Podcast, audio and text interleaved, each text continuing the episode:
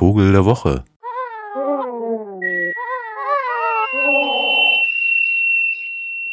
Na endlich im wirklichen Sommerloch gelandet. Finanziell, emotional, naja, und ornithologisch auch. Aber jetzt wollen wir hier kein Leitlied singen. Schließlich geht es ja um den Vogel der Woche. Alle sind weg.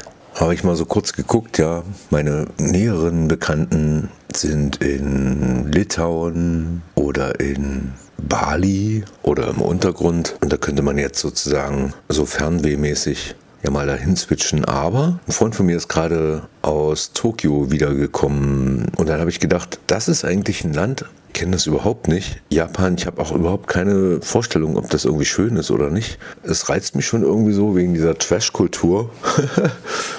und überhaupt wegen des Kulturbruchs. Aber bekannt ist es natürlich ornithologisch wegen seiner Kraniche.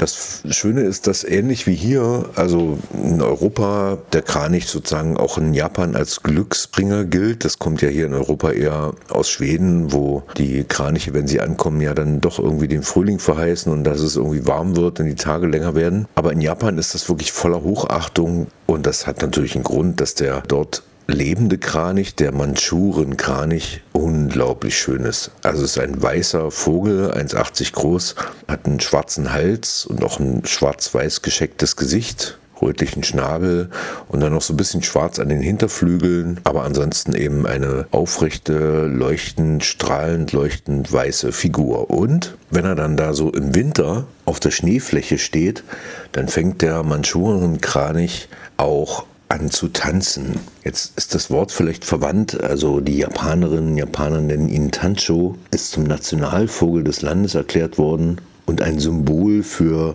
lebenslanges Zusammenleben. Und nicht selten also auch auf dem Hochzeitskimono abgebildet, aber eher als Zeichen des Glücks präsent. Tanzende Kraniche des Mandschurenkranichs sind auf den 1000 Yen-Scheinen gedruckt. Und das obwohl nach Schätzung von Biologen nur 2400 dieser edlen, großen Vögel die Verfolgung und Vernichtung ihrer Brutgebiete überlebt haben. Die Art ist immer noch stark vom Aussterben bedroht. Mitte des 20. Jahrhunderts war der Mandschurenkranich auf Hokkaido fast aus der regionalen Fauna verschwunden.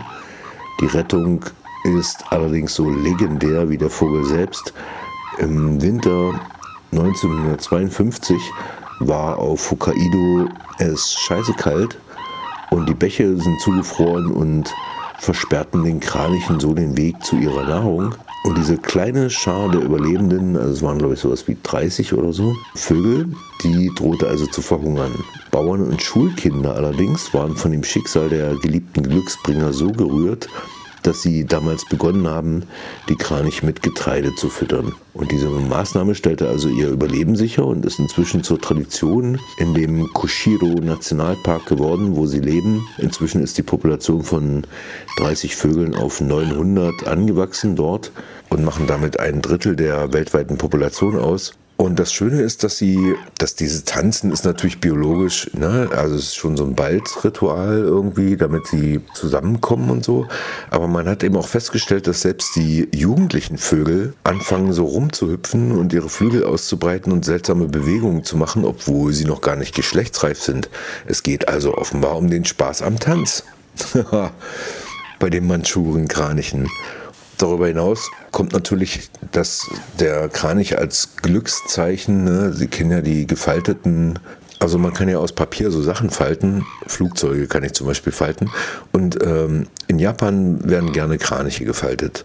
Und das zum Beispiel gegen die grausame Realität der Hiroshima- und Nagasaki-Bomben nach dem Zweiten Weltkrieg das Symbol des Friedenswillens der Überlebenden. Und wenn sie jetzt melancholisch werden, dann hat das natürlich einen guten Grund.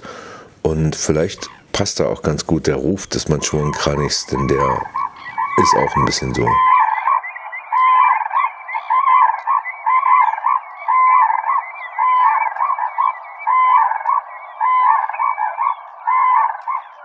Der Vogel der Woche ist der japanische Nationalvogel auch irgendwie Ausdruck meiner, ja, meines Fernwehs vielleicht. Aber ich bleibe ja hier diesen Sommer. Hm. Damit muss ich mich auch erstmal anfreunden. Schöne Woche.